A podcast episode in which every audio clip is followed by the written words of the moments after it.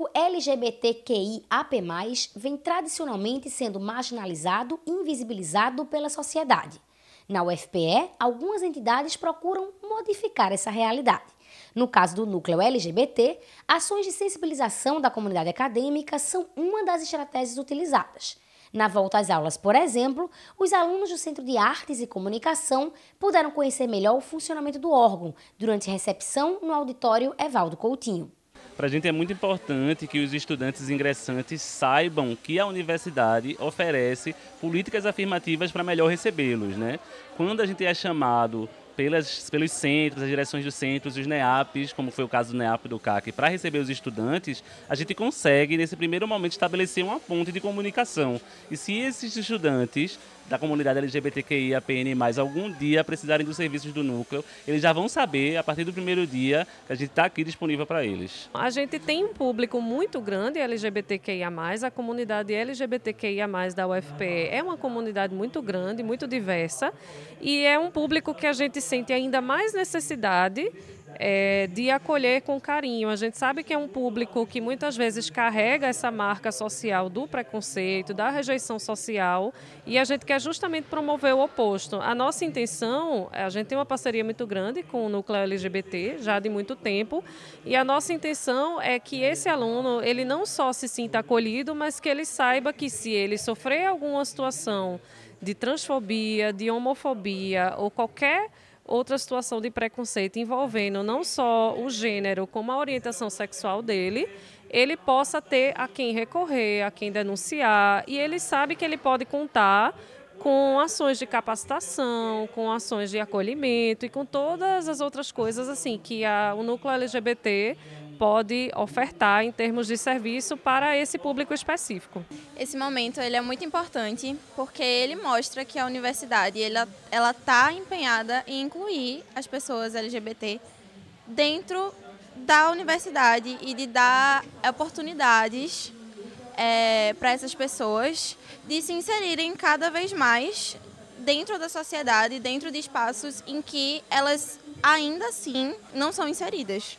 Mas o núcleo também possui outras atribuições importantes para docentes, discentes e técnicos da universidade.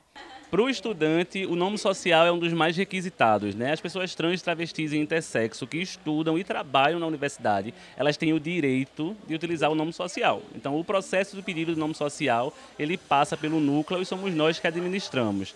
Além disso, a gente é responsável pela sensibilização dos servidores e servidoras da universidade, que são as pessoas que vão tratar com as questões administrativas, pedagógicas, os docentes desses estudantes e o pessoal da segurança terceirizada, além da portaria, né?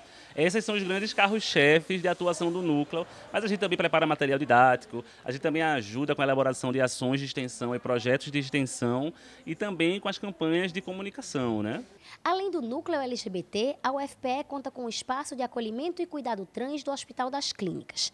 A ideia é ser um centro de assistência multidisciplinar a pessoas trans, não só de Pernambuco, mas de todo o norte e nordeste do Brasil. Qualquer pessoa é, norte e nordeste pode é, vir e se inscrever.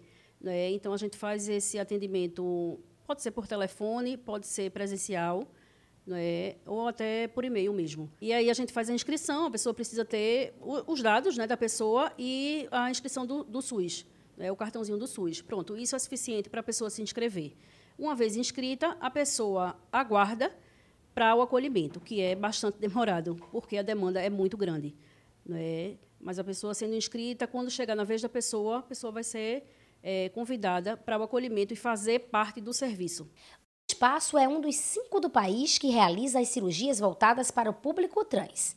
A de redesignação sexual é uma delas, mas não a única. As cirurgias feitas aqui no espaço trans, né, para meninos e meninas, para os meninos é a, a, a mamoplastia masculinizadora, né, que é a retirada da mama com esse arremate masculinizador e a esterectomia. Para as meninas, tem a cirurgia de transgentalização, colocação de prótese de silicone, tireoplastia e, sua, e feminização da voz. Esses são os procedimentos que são possíveis as pessoas trans fazer aqui dentro do serviço. Para Érica, travesti e funcionária do espaço trans, serviços como este são fundamentais para que o público LGBTQIAP+, seja menos invisibilizado. O espaço já, já surge nessa lógica de cuidar de uma população que antes né, era muito marginalizada pela sociedade. Né? Geralmente, as pessoas trans e travestis não têm, não acesso. E aí foi preciso que acontecessem é, conversas com o Ministério da Saúde para que essa portaria existisse. E o HC, como já tinha sido em outro momento um campo de prática experimental de cirurgia de transgentalização, ela veio em outubro de 2014 como serviço instituído né, para o processo transexualizador, para acompanhar a população trans e travesti que não só querem a hormonoterapia, mas as questões de processo cirúrgico também. Então, para mim, é uma grande conquista, né? Porque essas cirurgias elas são muito caras e geralmente a população trans não tem acesso, não tem dinheiro. E ter isso pelo SUS, né, que são cirurgias que geralmente que a gente observa que traz um maior conforto à população, para mim é, é muito importante.